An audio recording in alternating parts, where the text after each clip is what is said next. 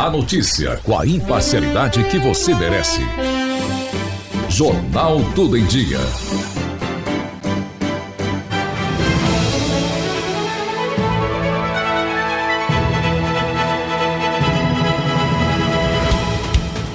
Olá, seja muito bem-vindo, seja muito bem-vinda. Esse é o Tudo em Dia em 10 minutos. E você está conectado ao conhecimento. A partir de agora, um giro de notícias pelos quatro cantos do Brasil. Conectados no tudoemdia.com.br e também no Spotify, vamos aos destaques dessa edição de terça-feira. Você está ouvindo Jornal Jornal Tudo em Dia. Venha pra cá, aqui é o seu lugar. Pra você e sua casa é fácil de comprar.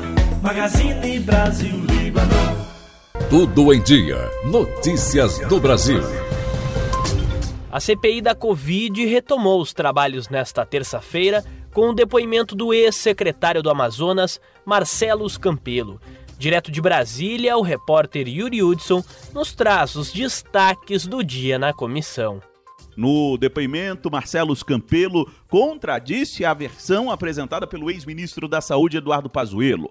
A CPI, o general afirmou que só soube da crise de abastecimento de oxigênio no estado no dia 10 de janeiro. Depois, admitiu ter conversado com o então secretário no dia 7, mas apenas para tratar sobre apoio logístico. Já Campelo disse ter relatado ao ministro um prognóstico do que poderia ocorrer devido a problemas com a White Martins, fornecedora de oxigênio ao Estado. Fiz uma ligação ao ministro Pazuello no dia 7 de janeiro, por telefone, explicando a necessidade de apoio logístico para trazer oxigênio de Belém para Manaus, a pedido da White Martins. Mandamos ofício ao Comando Militar da Amazônia. Dia 9 de janeiro, quando nós percebemos que haveria um atraso na chegada da primeira balsa prometida pela White Martins, nós enviamos o ofício. E existia uma agenda do ministro Pazuello em Manaus a partir do dia 10 de janeiro. Então, no dia 10, foi relatada a situação dessa preocupação do apoio logístico. Não. Você está ouvindo Jornal Jornal Tudo em Dia. A taxa de transmissão do coronavírus no Brasil, que é medida pelo Imperial College de Londres, voltou a subir. O indicador está agora em 1,07.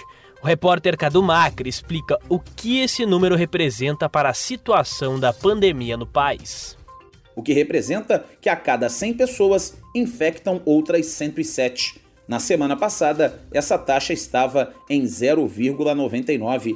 Para Marcelo Luiz Abranzinski, infectologista com mestrado e doutorado na Universidade Federal de São Paulo, dois motivos podem explicar esse aumento da taxa de infecção no Brasil. Esse aumento pode ser decorrente do maior número de notificações ou de um maior número de pessoas infectadas, também levando a maior número de notificações. Você está ouvindo Jornal Jornal Tudo em Dia. Mais de 50 pessoas, entre jogadores, equipes técnicas e trabalhadores envolvidos na Copa América, foram infectados pela Covid-19. É o que aponta o levantamento divulgado nesta terça-feira pelo Ministério da Saúde. O repórter Diego Cigales tem os detalhes. Subiu para 53 a quantidade de casos de infecções por Covid-19 entre profissionais ligados à Copa América que é realizada no Brasil. A informação foi confirmada pelo Ministério da Saúde à agência Rádio Web. Até agora, 27 jogadores e membros de comissões técnicas contraíram o vírus, além de 26 prestadores de serviços. Os casos foram identificados nas cidades de Brasília, Goiânia e Rio de Janeiro.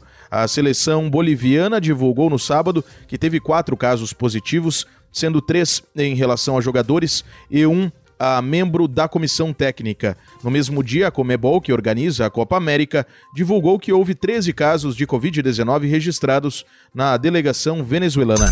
Você está ouvindo Jornal Jornal Tudo em Dia.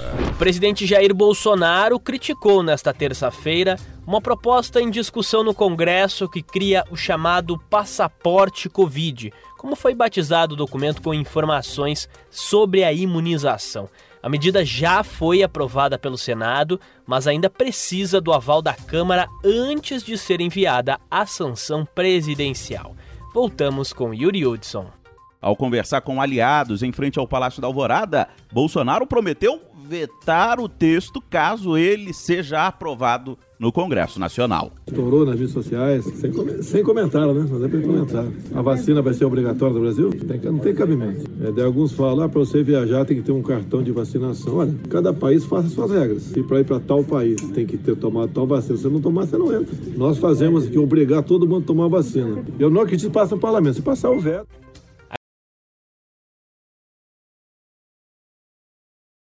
Crise hídrica enfrentada pelo país neste ano irá causar um grande impacto no bolso do consumidor. A bandeira vermelha, mais cara cobrada sobre a conta de luz, deverá subir mais de 20%. A repórter Carolina Cassola tem as informações.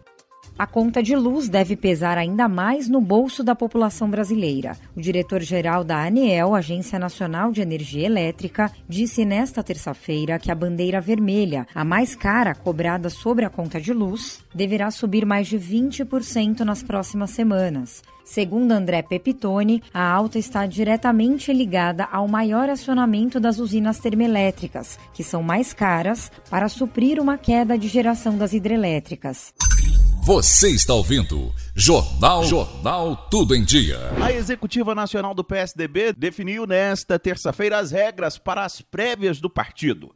Essas prévias serão responsáveis por escolher quem será o tucano que disputará a presidência da República pela sigla. A proposta aprovada na executiva representa uma derrota para o governador de São Paulo, João Dória. Ele queria que todos os filiados do partido tivessem o mesmo peso na votação. No entanto, a executiva definiu que votos de filiados terão um peso menor do que os votos dados por um filiado com mandato político. O tucano João Dória é um dos interessados a ser candidato pelo partido à presidência da República em 2022. Além de João Dória, outros dois tucanos de peso também pretendem disputar as prévias para se sagrarem como candidatos pelo partido. São eles o governador do Rio Grande do Sul, Eduardo Leite, e também o ex-prefeito de Manaus, Arthur Virgílio. A convenção do partido deve acontecer em novembro deste ano. Agência Rádio Web de Brasília, Yuri Hudson. Acompanhe o Jornal Tudo em Dia diariamente na internet. Acesse www.tudoemdia.com.br. Jornal Tudo em Dia. Acesse, divirta-se e anuncie.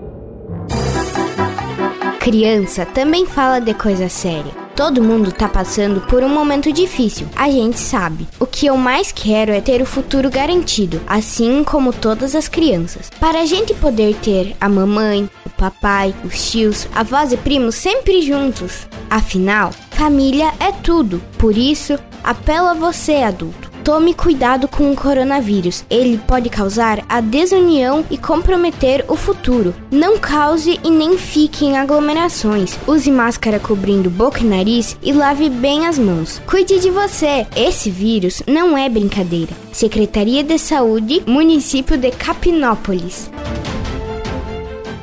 Há milhares de anos, o segredo da saúde da humanidade tinha uma fonte: a natureza a cúrcuma tem o poder extraordinário de proporcionar a cura para artrites, dores nas juntas, inflamações, colesterol alto, auxiliar na perda de peso e ampliar a circulação sanguínea. Ter mais saúde vale mais do que ouro.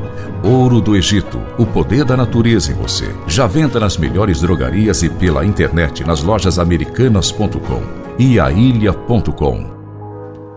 Paulo Braga. Amanhã a gente volta com mais uma edição do Tudo em Dia.